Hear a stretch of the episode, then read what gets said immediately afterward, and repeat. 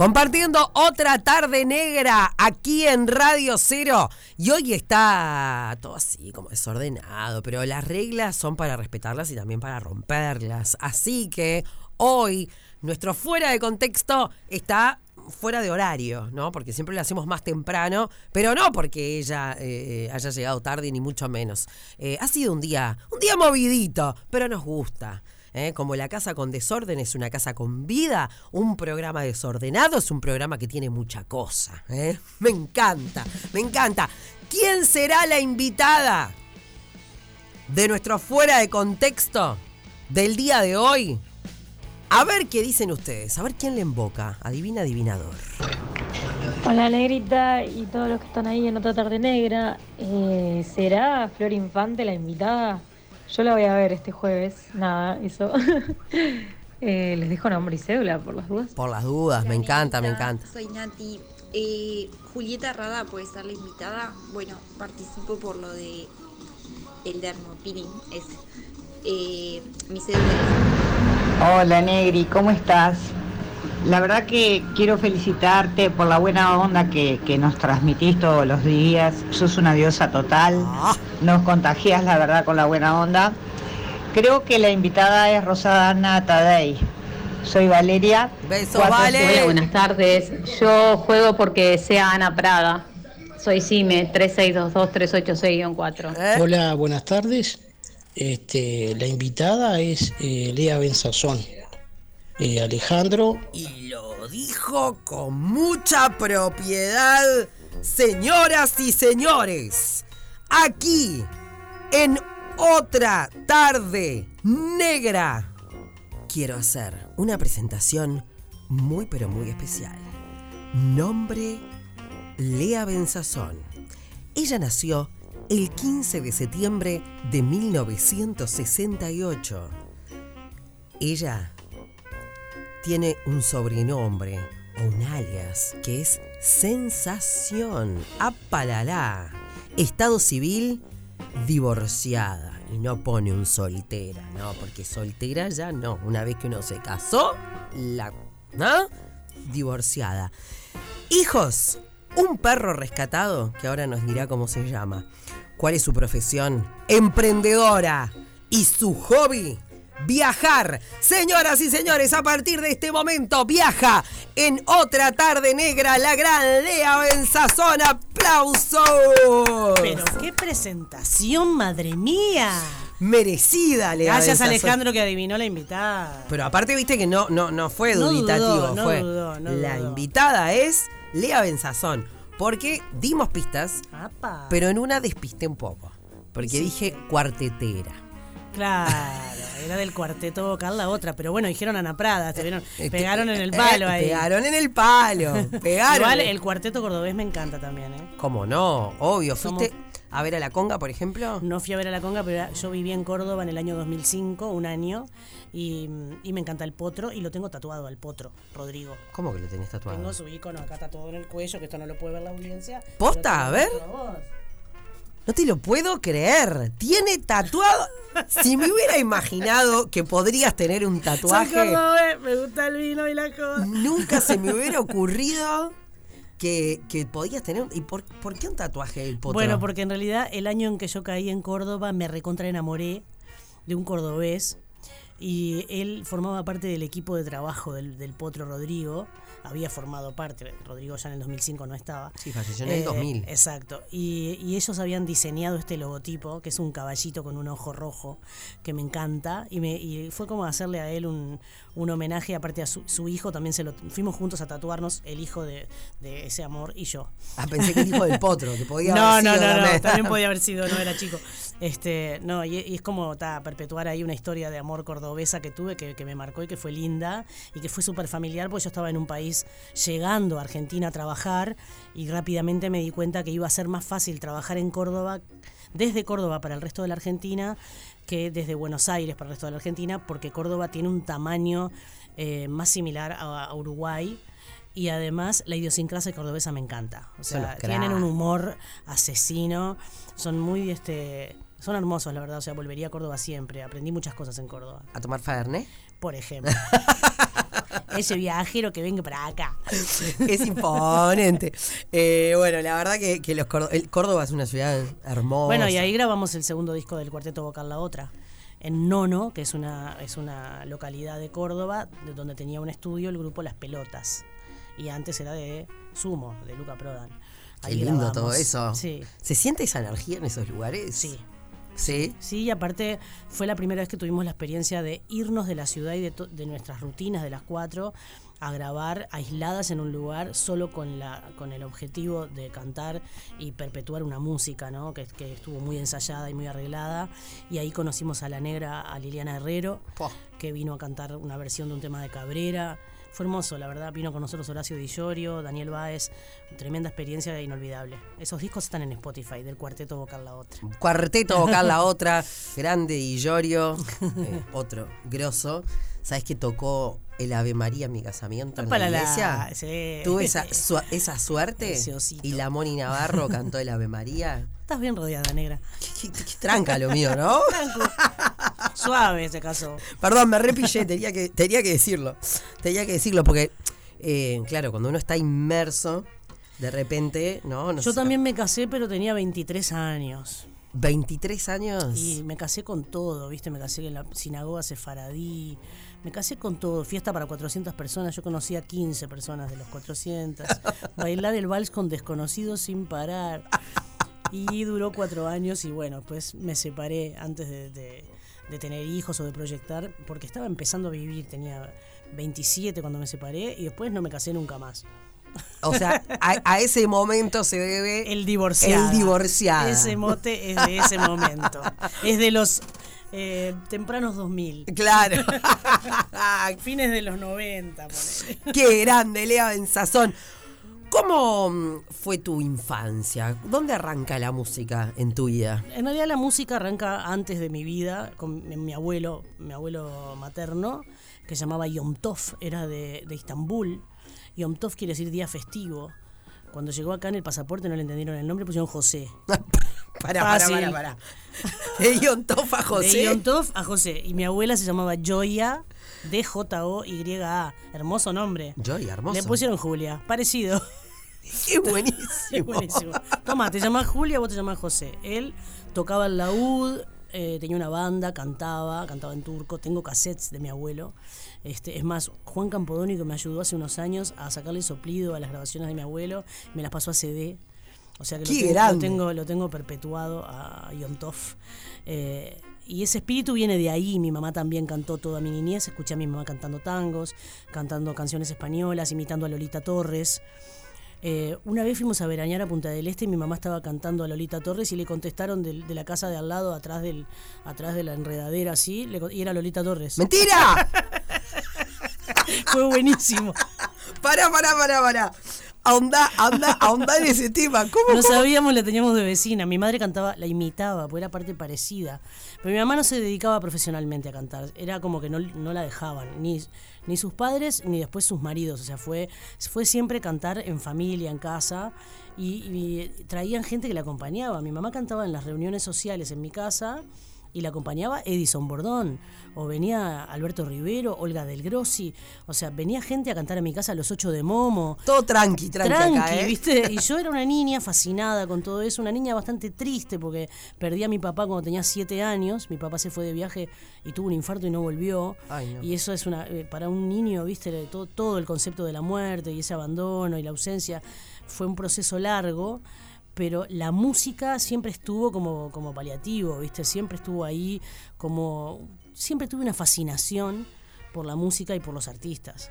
Y después, a los 14 años, me cambiaron de. Va, entré al liceo, al, liceo de la escuela integral, y había un concurso que era un festival de la canción.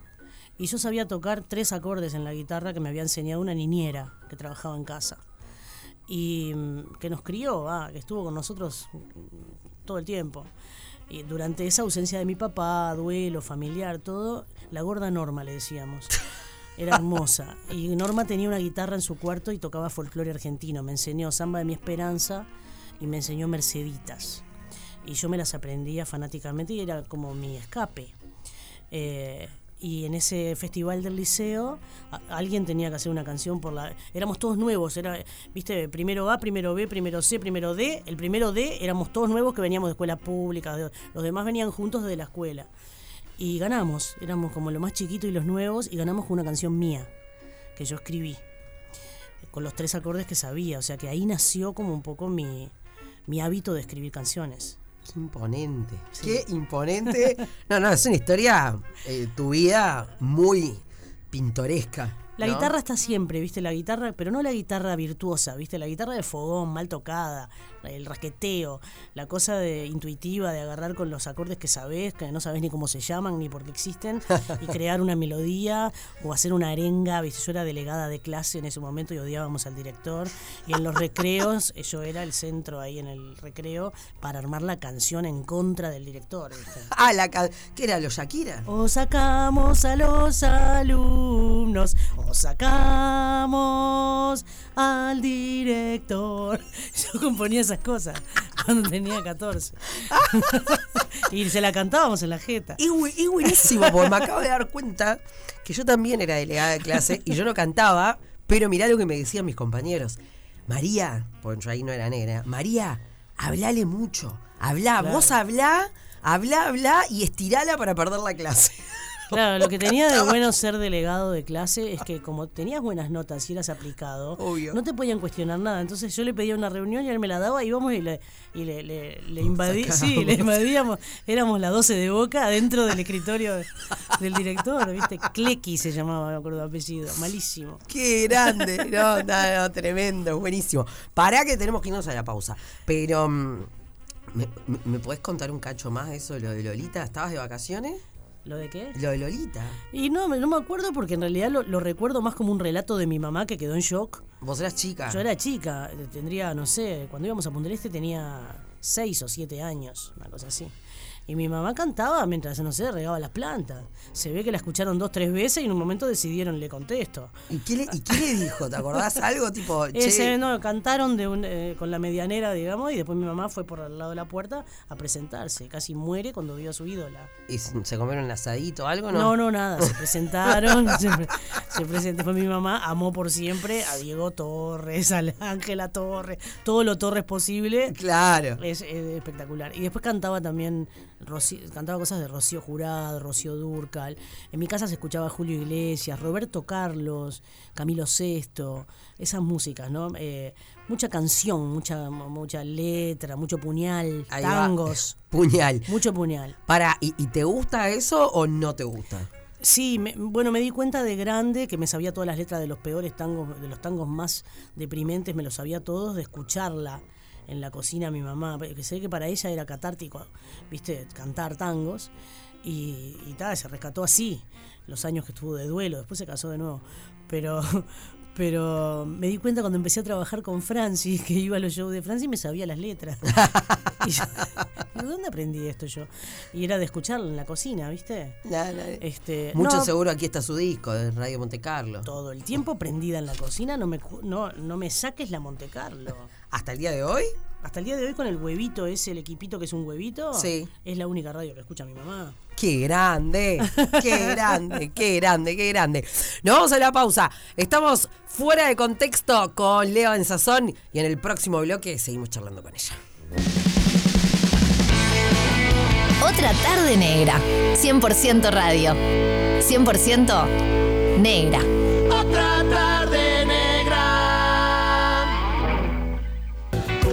Hola negrita Minoso, ¿cómo estás? Bueno, soy Bea, Beatriz Fernández. Quería mandarte un beso gigante y un beso muy, muy enorme a Leita. Este, bueno, contarte que en realidad, a ver, con Lea ha sido una anécdota tras otra de vida, nos hemos reído mucho, nos hemos divertido mucho. Lea tiene un sentido del humor que es maravilloso y siempre saca de, la galera algo y nos hace reír. Así que nada, este, no podría decirte una anécdota, son montones. De todas maneras, me parece que está bueno que cuente ella cuando nos fuimos de viaje a, a Itumbiara, a una parte de Brasil, como más el centro de Brasil, a cantar a un festival de música a capela y llegamos a un hotel, este, y bueno, no estaba como en muy buenas condiciones el hotel. Este, y bueno, de ahí salió como una frase sobre Itumbiara. Y bueno, Lea por suerte hizo la gestión, nos cambiaron de hotel.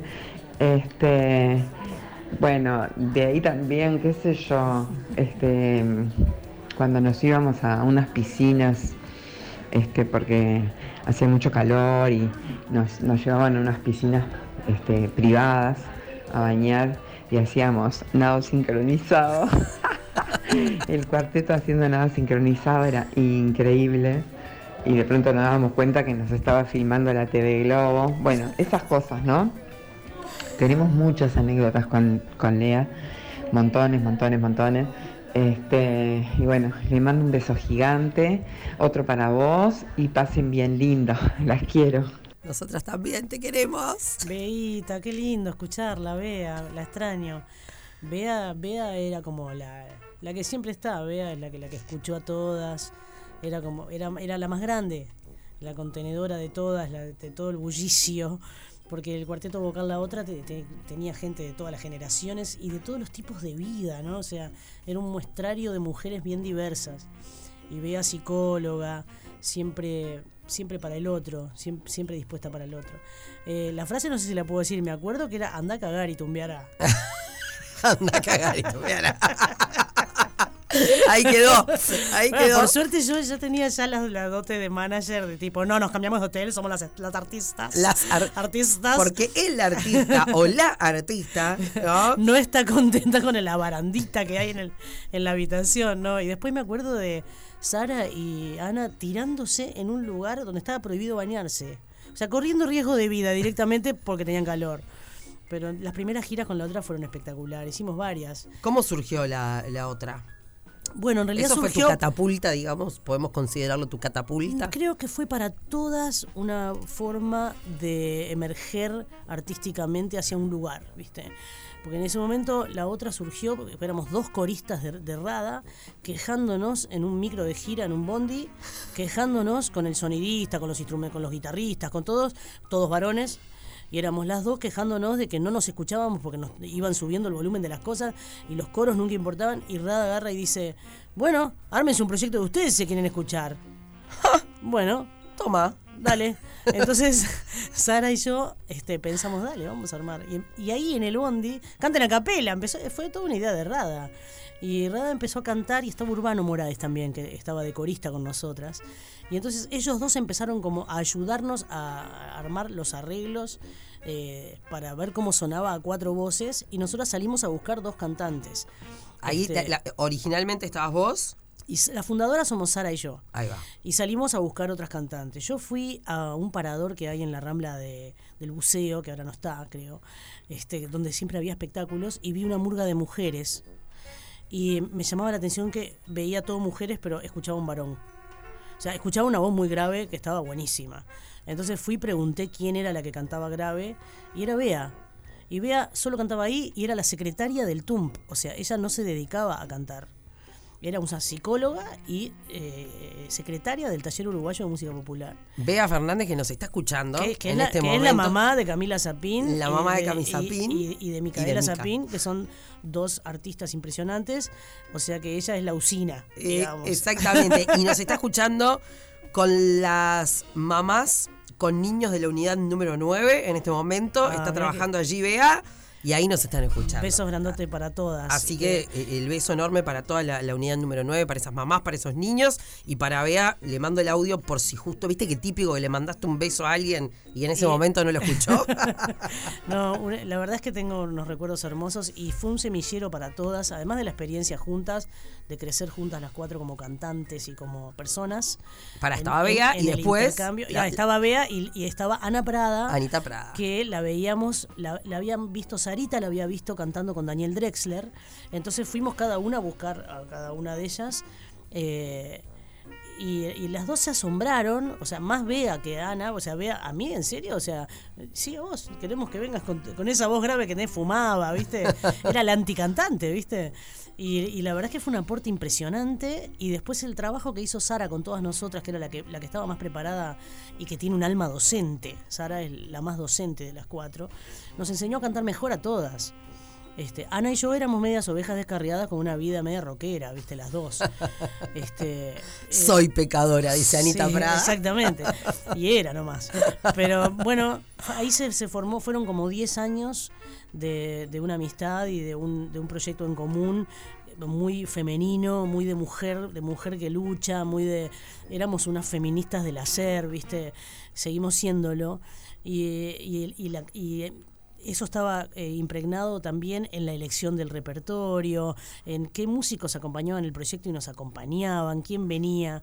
Venía el que cuidaba y el que era amoroso con eso, ¿viste? No el que venía a invadir. Obvio. Este, y, y ahí hubo mucha suerte, ¿no? Privilegio, porque Rada era el padrino, Urbano Moraes estuvo tres meses viniendo a casa a ensayar la misma canción. Mi hermano vivía conmigo me decía, otra vez van a cantar Susana, la canción de Mandrake Wolf, ¿viste? Otra vez vos dale, Susana dice cosas, mi hermano no podía más. Y era urbano intentando eh, ayudar con el arreglo. Después tuvimos la suerte de tener cerca al Pitufo Lombardo, a Fernando Cabrera que arregló para la otra. O sea, realmente tuvimos como unos privilegios impresionantes que, que, que sumaron al, al, arte de la otra. Bueno, y después obvio. cada una tuvo la necesidad de hacer su camino eh, solista o su camino personal y bueno, como todos los grupos, cuando, cuando ya hiciste lo más importante y, y cuando ya está, digamos, sucediendo todo bien, algo pasa que se desarma, ¿viste? En general los grupos se desarman en el éxito. También pasaron cosas de geografía, yo me fui a vivir a otro país, me fui a estudiar a otro lado, era un esfuerzo triple venir, bueno, y después entró Carmen Pi, que también le dio a la otra, este, entró primero ella en lugar de Sara, y después entró Camila en lugar de Ana. Entonces la otra tuvo como tres formaciones y en todas las formaciones hubo un disfrute distinto y un aprendizaje. Eh, yo tengo mucho amor por, por ese proyecto, mucho respeto y mucho amor por. O sea, yo cuando me preguntan, ¿querés hacer la otra de vuelta? Digo que sí, más allá de todo. ¿no? ¿Volverá en algún momento entonces? Y hubo algunos intentos de un par de productores, pero bueno, no hubo agendas en común o voluntades, o viste, te tienen que agarrar, ya estás grande, estás, eh, no sé, hay dos, dos que son madres, veas abuela. Yo soy madre de Rubio, Rubio, eh, ahí está hablando de tengo un hijo canino. el hijo canino, me encanta, me encanta. Eh, Leita, eh, hay para hablar de todo, pero no olvidar, no olvidar, no es a lo que viniste porque viniste a esto en realidad, pero justo este viernes, Jueves. no, jueves, perdón, jueves 13, ahí me di cuenta que no era viernes 13, este jueves 13 de abril en este lugar que hablamos que tiene esa onda café concert, Me ¿no? encanta. Que él es el Under Movie. El Undermovie es hermoso porque la gente está cerca, le ves los ojos, le ves lo que le pasa, se zarpa, viste, vos te bajás del escenario, le hablas dos cosas, ya es parte del espectáculo, te cuenta su vida. Es espectacular. A mí me encanta cantar ahí y vamos a estar con Guzmán Zaitak, que es guitarrista y, cantante grosso, y el Gancho Leites, un lujo de percusionista. Vamos a estar haciendo mis canciones, hago solo dos canciones que no son mías, una es de Kevin Johansen, vecino, y otra es de la Carrero, que yo hago una versión de, un candombe de la Carrero, candombe para caminar, el resto son todas mías, y, y es un sing-up, que es un- una cruza de, de stand-up y eh, canciones, Eh, una cruza de mundos como yo. Me encanta. Una cruza de mundos como vos estereotipa entonces este jueves 13 de abril en el Under Movie. Sí. Las entradas a la venta. movie.com.uy estereotipa, vengan a reírse de todo lo que no podemos cambiar rápidamente, pero que queremos cambiar. Ahí está, me encanta. Bueno, tenemos un regalito para vos, Lea. Espero que lo disfrutes. Eh, puedes abrirlo. Adelante nuestro. Hago un unboxing, como Ahí te está, dice el ahora. unboxing. Porque te digo algo, yo soy veteranial, o sea, Veterania, no llegué ni a millennial ni a centennial, pero veteranial anda, le da la realidad. Hay una bombilla hermosa. Pero viste el detalle de tu Pero bombilla. me muero muerta. Tiene tus iniciales, Lea Benzazón. LB Producciones. Ah, ¿viste? Genia Hermoso. total. Eh, Gracias. por favor, un placer charlar contigo. Gracias a nuestro querido Fede Bresciani, Platería Criolla, que así, ¿viste? Lo arreglamos y ac- acá la Divino. trajo. Genio total. Eh, hace unas cosas, ¿sabes? Esto te lo tiro para que lo sepas y te puedas pillar. Fue el que le hizo la bombilla y el mate a Messi ahora cuando salieron campeones. Me sirve. Me sirve. Grande total. Bueno, eh, me gustaría hacerte así como unas preguntitas rápidas porque ya tenemos ya. ¿Dónde Pensé está Rosana Duarte? cantar, Pensé que me ibas a hacer cantar. No, ya me encantaría que cantaras, pero ta, no te pregunté. Otro día venís y me cantás. Sí, obvio. Sí, puede ser. Te tiro rápido. Una virtud, Lea Benzazón. Una virtud. eh, es una virtud nueva. La paciencia. Gran virtud. Un defecto. Un defecto, la impuntualidad. Mm, ¿Una cábala o amuleto tenés? Eh, sí, guardo cosas que me regalan como objetos de, de amuleto. Por ejemplo, tengo una calavera mexicana que me dio Francis hace años y la llevo conmigo a todos los viajes, la pongo en los necesarios, en todos lados. Me encanta. Un lugar. Un lugar, Brasil. Todo. Todo. Todo, todo, Todo. Una comida. Una comida. Eh, matambre a la leche con puré. Ay, qué rico. Un personaje. Un personaje, el heavy rejodido. Un superpoder. Un superpoder, eh, volar. Un libro. Un libro. mm, Paso. eh, ¿Estás leyendo alguno ahora? Ahora estoy leyendo una- un, un libro de cuentos. No me acuerdo, es algo como de la oscu- no sé, no me acuerdo el nombre, porque son muchos cuentos. Pero un libro, Mujeres que corren con los lobos, La mujer que habito, Excelente. Una, una, una peli que te guste. una peli que me guste, eh, Perros de la calle. Perros de la calle. Y una canción tenemos de nuestra querida Lea, no de Lea Benzazón. No, no, una canción que me levanta el ánimo, que me la conocí gracias a una alumna mía. No conocía ni el grupo ni la canción. ¿Quiénes son? Se llama El Arrebato y la canción se llama Gente Luminosa. Gente luminosa me encanta el nombre igual. A ver. Y ríe conmigo, da igual la hora. Españoles, ¿no? Me quedo con quien escucha atentamente mi ¿Sos amiga de. Eduardo vos? Obvio. Me clavó como un zapato. No, se comió ocho horas en el buquebús. Eso fue ayer. sí. ¿Y hoy? ¿Hoy te clavó? Sí. No sabía que era carpintero. Muy bien, Lea Benzazón. Lo amamos igual, le amamos su música. Pascual, vení, no dejes pegada a gente. Me dejas mal. Hablando de gente luminosa, Lea Benzazón, ella es luminosa. Rosana Duarte, señoras y Qué señores. placer entrar, ¿cómo están? Y ver estas dos genias acá, ya hace mucho que no la veía. Nos Me conocemos acuerdo del cuarteto mucho. La Otra. Estábamos hablando Estábamos de hablando de eso. Ocupamos la nota con eso. Qué belleza, qué belleza, qué lindo verlas. A mí me encanta entrar al kiosquito de la negra porque uno no sabe con quién se va a encontrar. Y siempre hay ¿Viste? genias, genias totales. El cuartito de la alegría. ¡Sí!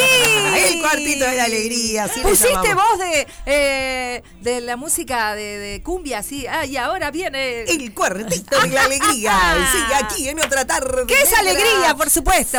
Sí, señoras y señores, por vos y para vos, el cuartito. Qué placer de la alegría. verte, Lea. por Igualmente, favor. mi amor, igualmente. Qué lindo. Tanto tiempo. Este es un lugar de reencuentros, negrita. Me siempre, encanta, ¿eh? me encanta. Me Aparte, encanta. la veo a Ro cuando. ¡Ay, qué hacer! Sí, me encantó verla. Para, cuando estuvimos en Pone Play, ¿fue el que estabas vos? No. No.